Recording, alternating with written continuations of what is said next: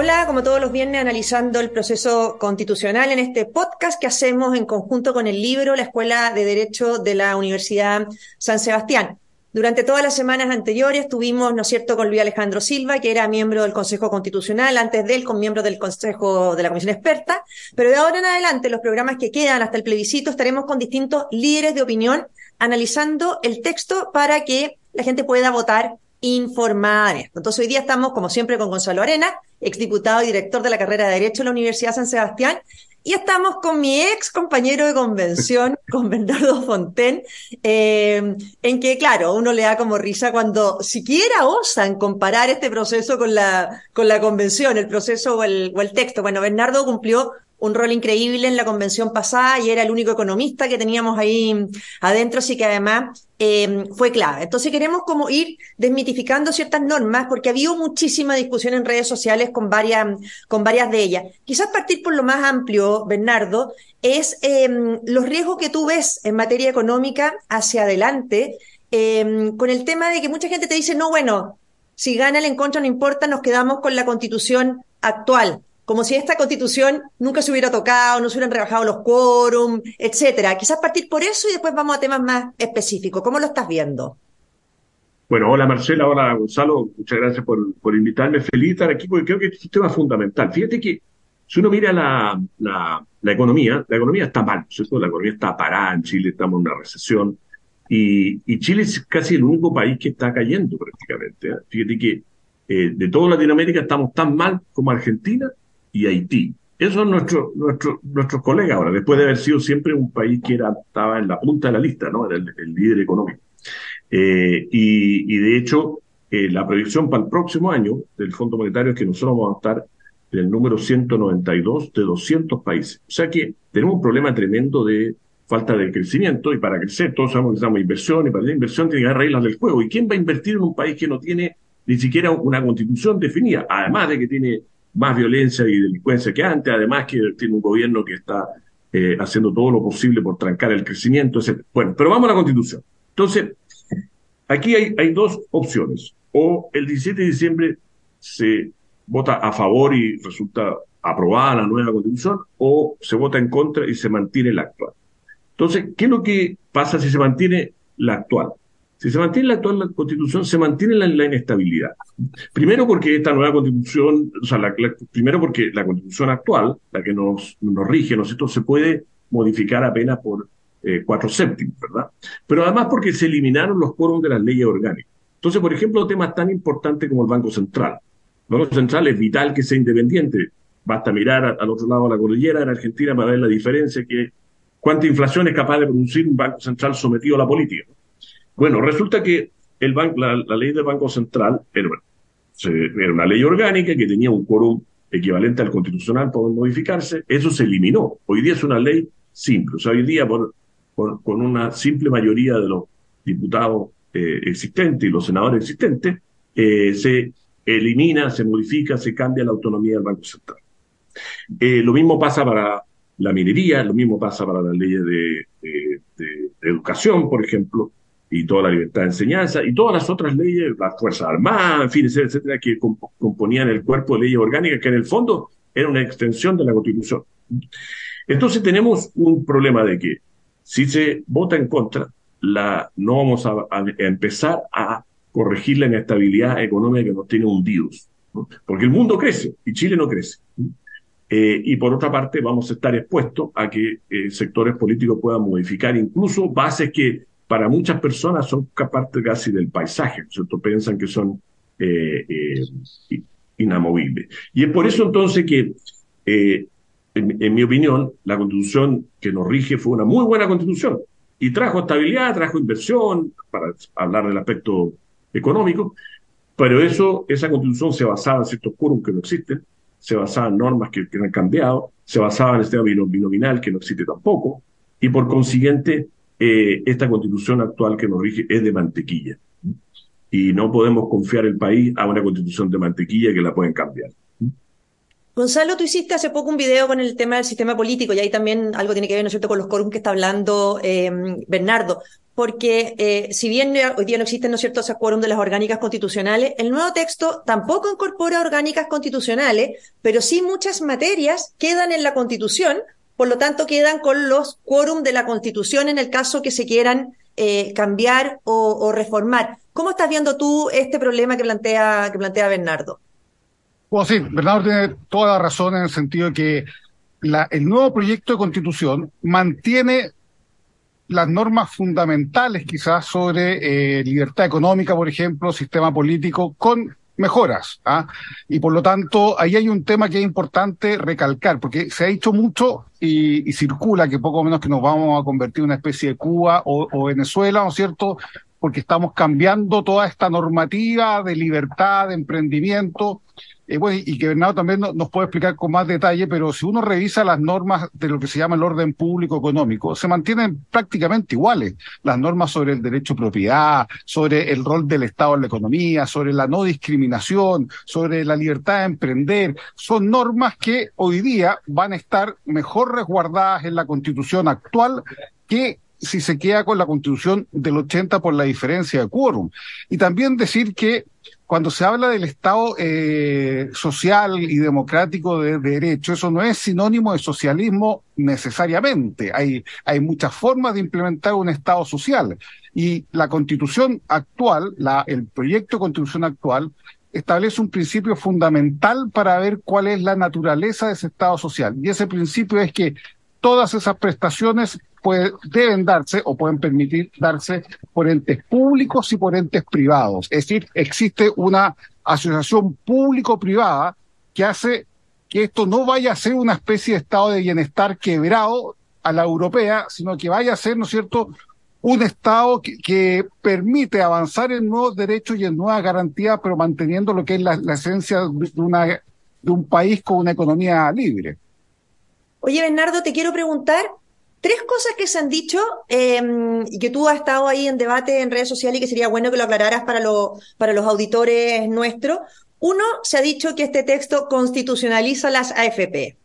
Dos, se ha dicho que la reforma previsional de Boric pasaría a ser inconstitucional de inmediato con esto y que este texto, poco menos que no permitiría incorporar ningún criterio adicional de solidaridad. Y tercero, eh, la tercera pregunta es en relación al que ya se pasó y batió todos los récords, ¿no es cierto? El diputado que fue el vocero del apruebo, eh, el que se dice liberal, ¿no es cierto? Ese partido liberal que hoy día tenemos, Vlado Mirosevic. El camaleón. claro, que este texto mataba la ley Papitos Corazón, que para que la gente entienda es la ley que permite a que los deudores de pensiones de alimentos en el fondo puedan eh, ser obligados por el tribunal a pagar con parte de sus ahorros previsionales. Esas tres cosas, ¿cómo las ves tú en este texto y qué tan verdad o mentira son?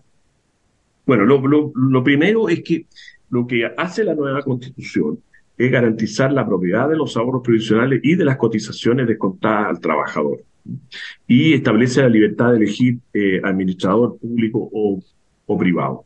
Entonces, lo primero que tener en cuenta es que la constitución actual no protege lo mismo.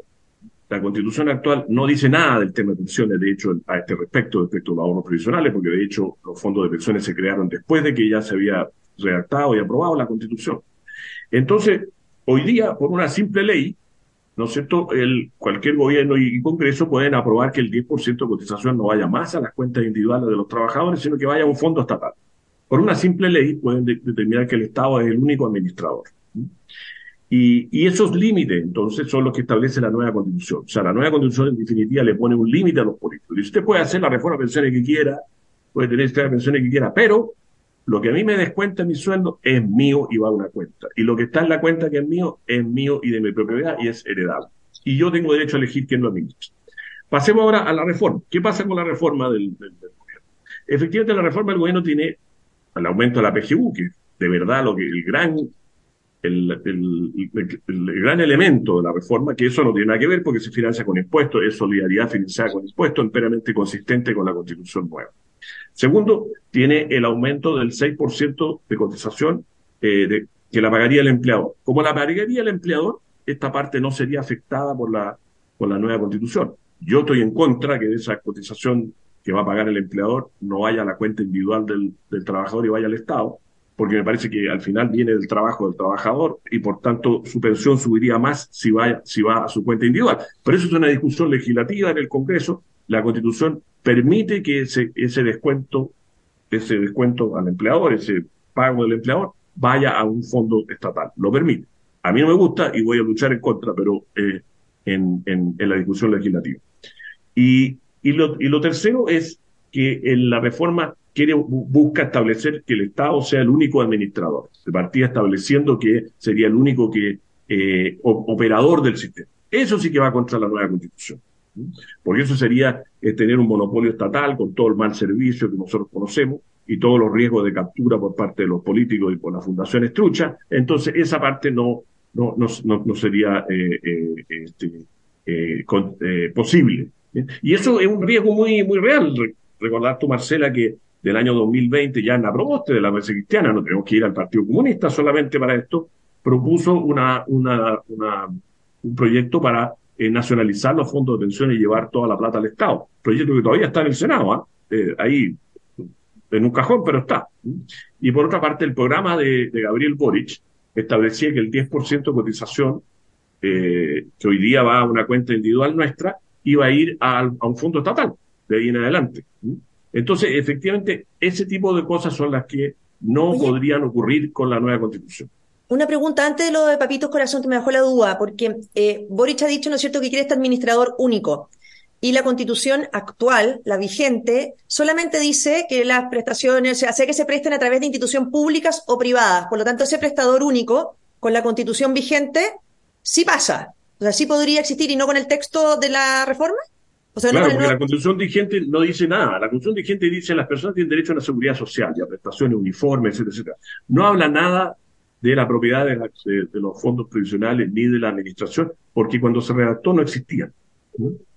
Eh, entonces, efectivamente, eh, es perfectamente consistente con la Constitución que el Estado diga, ¿sabe qué más? Ahora toda la plata eh, va a mí, a un fondo que yo administro y lo administro yo y punto. ¿no?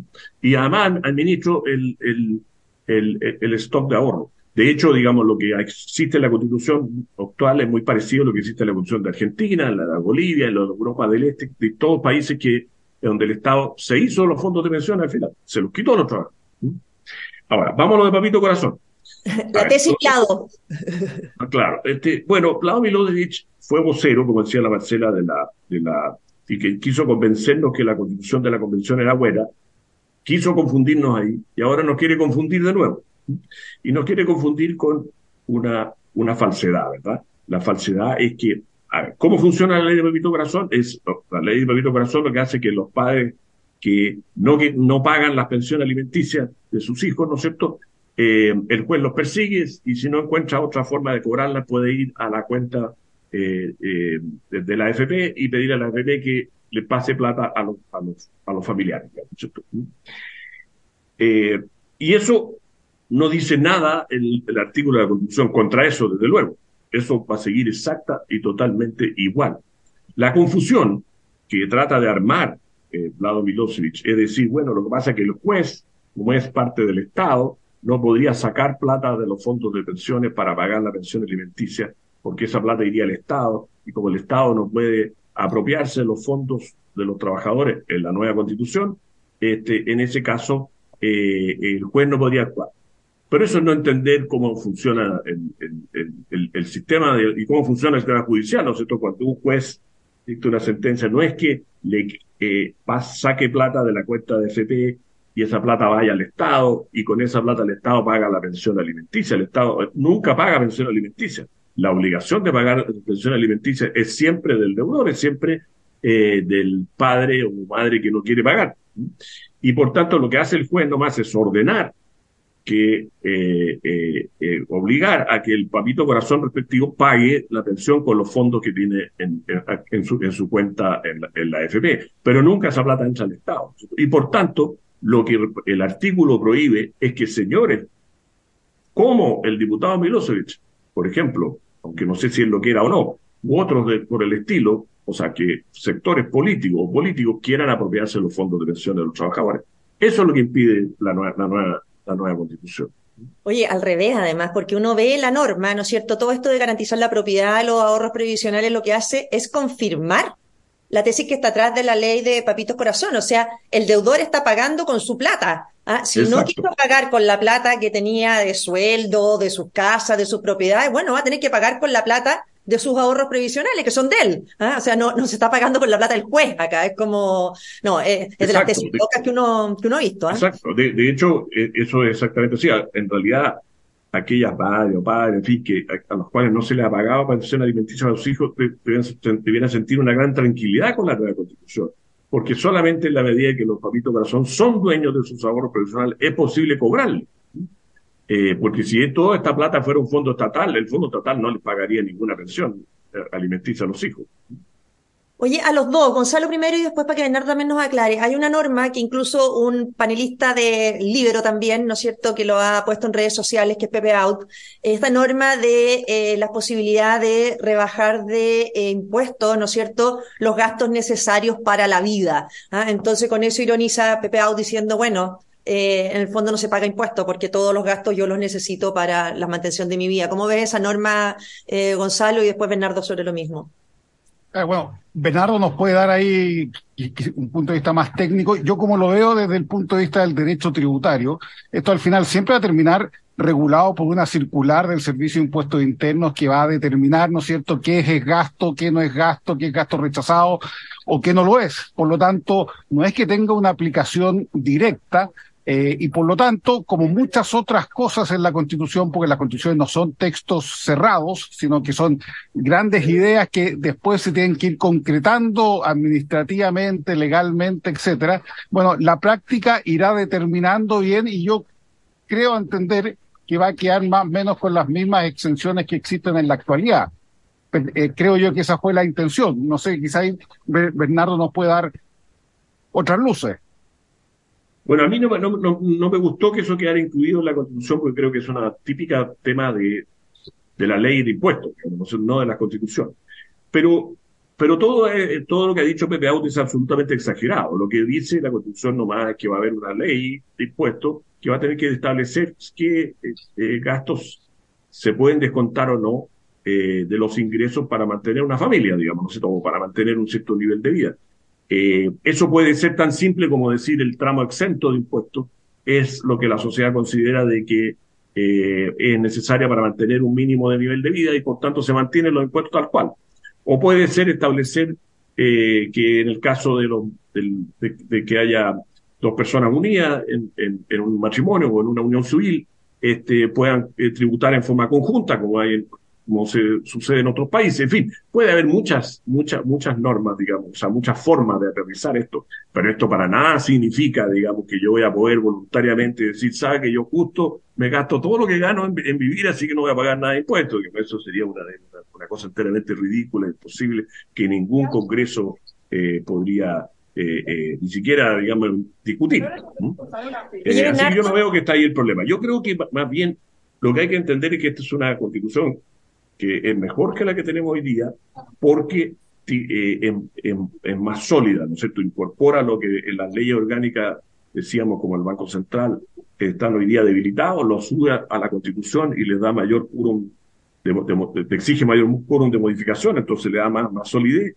va a generar más estabilidad, va a generar un sistema político mejor, porque hacer negocio en un país que tiene 22 partidos y que no se pone de acuerdo nunca cómo hacer las leyes es peligroso hacer negocio en un país donde, eh, por ejemplo, los tribunales en la práctica están dictando leyes, o sea, están dictando políticas públicas, como el ejemplo de la ISAPRE, independiente de cuál sea el problema mismo de la ISAPRE, eh, pero eso queda prohibido en la nueva constitución, eso me parece que es una muy buena tranquilidad para todo emprendedor, ¿no es cierto?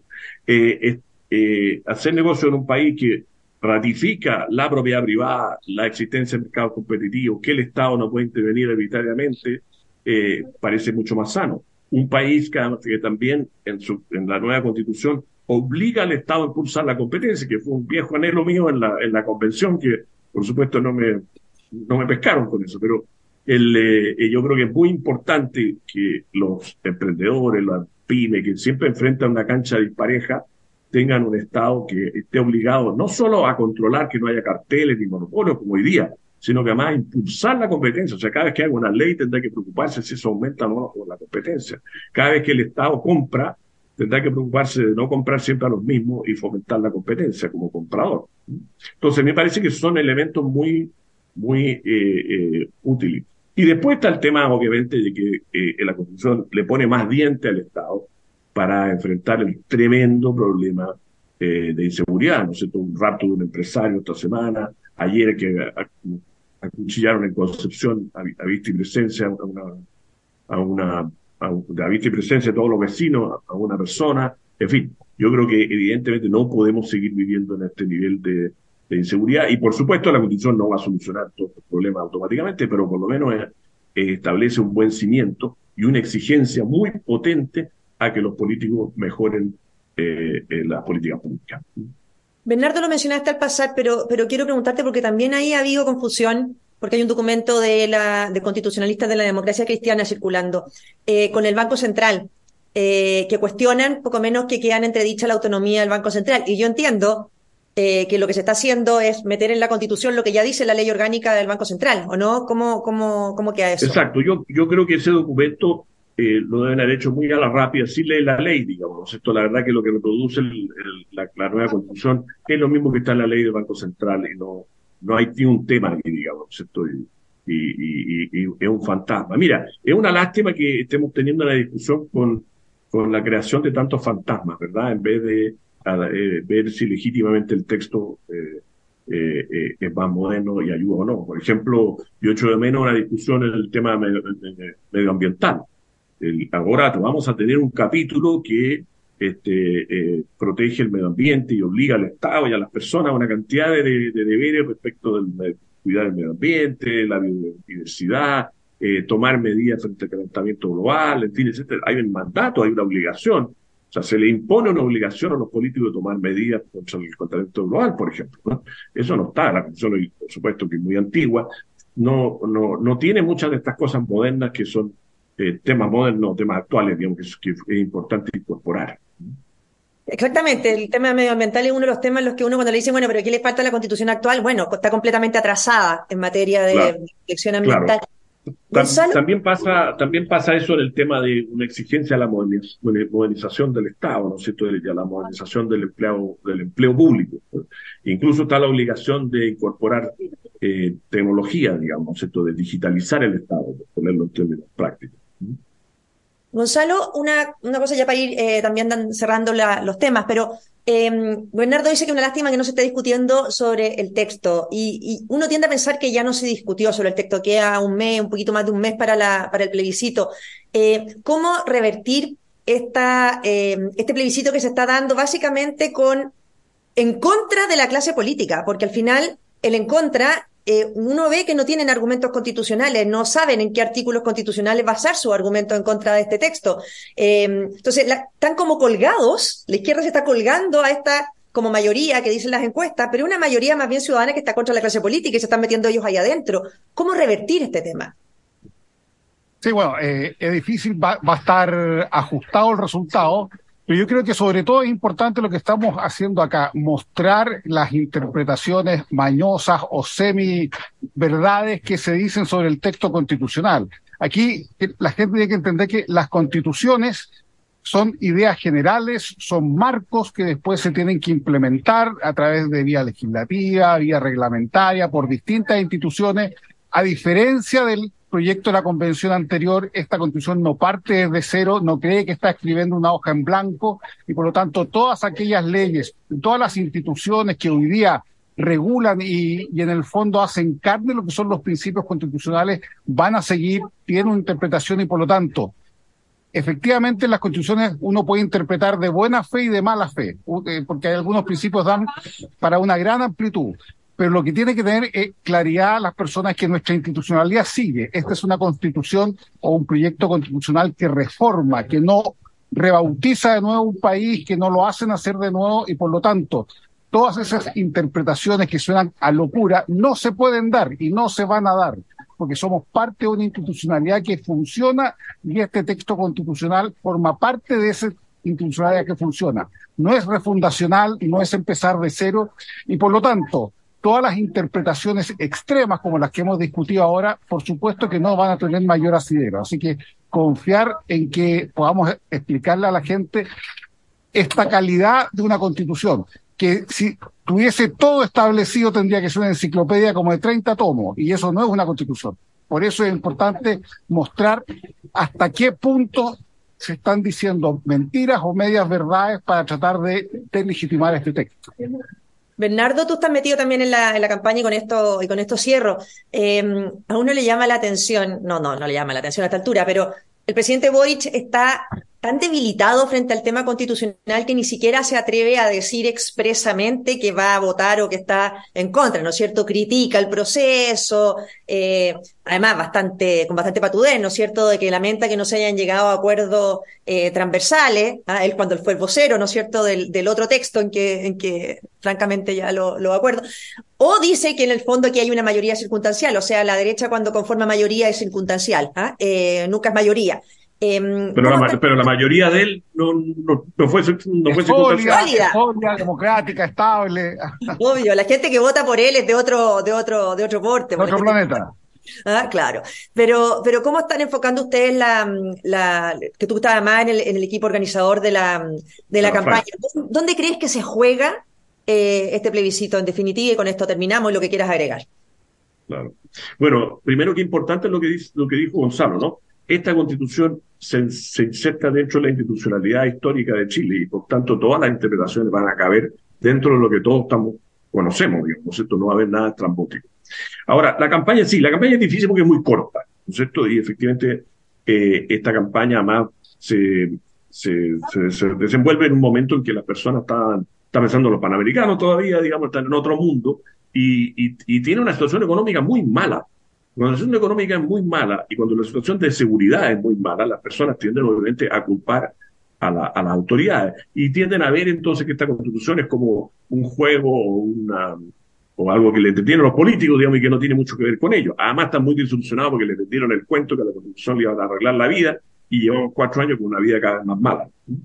Entonces, ese es el problema que tenemos. El problema es cómo llevar a que las personas que están mentalizadas muchas de ellos. Yo me encuentro, por ejemplo, con gente que se me acerca en la calle y me dice, estamos con usted, señor Fontaine, con toda mi familia, mis amigos, de nuevo por el rechazo. Entonces, mucha gente todavía no, no, ha, hecho, no ha hecho el, cambio de que el a, a favor es la segunda temporada de la serie del rechazo. Y por otra parte, todavía mucha gente no ha entendido que esta constitución en el fondo no es un acuerdo entre los políticos esto es más un acuerdo entre los ciudadanos, si quisiéramos decir. ¿Por qué? Porque los ciudadanos quieren más seguridad, quieren un Estado con más fuerza para enfrentar el, narcotráfico, la violencia, el crimen, y ahí están las normas. Quieren enfrentar el, el, terrorismo y exigirle a los políticos y al Estado que enfrenten más el terrorismo. Bueno, ahí está la norma, por decir un ejemplo, que obliga al Estado a indemnizar a las víctimas del terrorismo. Eso no solo es justo por las víctimas, sino que también esto va a hacer que hasta el ministro de Hacienda esté preocupado del terrorismo y el terrorismo no sea un problema que está en la Araucanía por allá lejos. Eh, este, los, ciudadanos quieren derechos sociales más potentes, pero con derecho a elegir. Ahí están los derechos sociales más potentes, pero derecho a elegir, que ningún político le pueda imponer la educación de los hijos, por ejemplo. Y quieren garantizar los ahorros previsionales, ahí está. Que garantizar la propiedad de los ahorros previsionales, que ningún político los puede tocar. Quieren eh, una inmigración bienvenida, pero eh, controlada, ¿no es cierto? Ahí está la obligación para los políticos para que dicten una ley que expulse a los, a los inmigrantes que cometan delitos. Bueno, y así sencillamente. Entonces, esto eh, va a costar, está costando, pero todavía la gente no está en modo votación. Todavía hay mucha gente que ni siquiera sabe que se va a votar. Y al final, esto nuevamente va a ser una votación entre los dos mundos que tiene Chile, ¿no es cierto? Los que creemos una sociedad libre, democrática, que van desde si le ponemos etiqueta política, desde los republicanos hasta los demócratas, eh, pero que incluye una cantidad enorme de gente que quiere progresar, trabajar en libertad, pero que no tiene eh, eh, una inclinación política, y los que quieren una sociedad totalitaria, una sociedad dominada por, por, los, por, los, por los políticos, que es lo mismo que estaban en la convención, ¿verdad? Y cuando uno ve, piensa que Boric estaba de acuerdo con una constitución que dividía el país en plurinaciones, uno dice, bueno, ¿cómo va a estar de acuerdo con esta? Eh, ¿Y cómo va a exigirle a esta que dice que esta constitución no genera unidad. Él, que ha producido la mayor desunión en Chile y la mayor, la mayor desilusión con la clase política en general.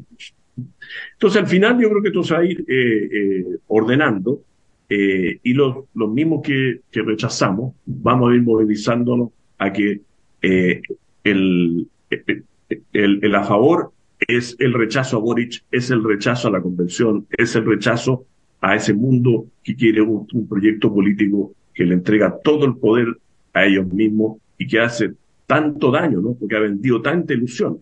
La Marcela debe tener lo más claro que yo, ¿no? Los, los, los grandes adalíes de la educación tienen 30.000 niños en Atacama sin clase. ¿Y cuál es la respuesta de la Constitución nueva frente a eso? Obligar al Estado a la continuidad del servicio educacional. Oye, bueno, muchas gracias Bernardo por acompañarnos a esta conversación con el libro y con, y con Gonzalo, con la Escuela de Derecho de la, de la San Sebastián. Y a todos dejarlos invitados para el próximo viernes que estaremos conversando con otro líder de opinión tan importante y tan claro como ha estado Bernardo hoy día explicando eh, las normas en materia económica y muchas otras más que eran fundamentales para ir, ¿no es cierto?, destruyendo las mentiras que se van diciendo y para que la gente pueda votar informado. Así que muchas gracias Bernardo y muchas gracias Gonzalo.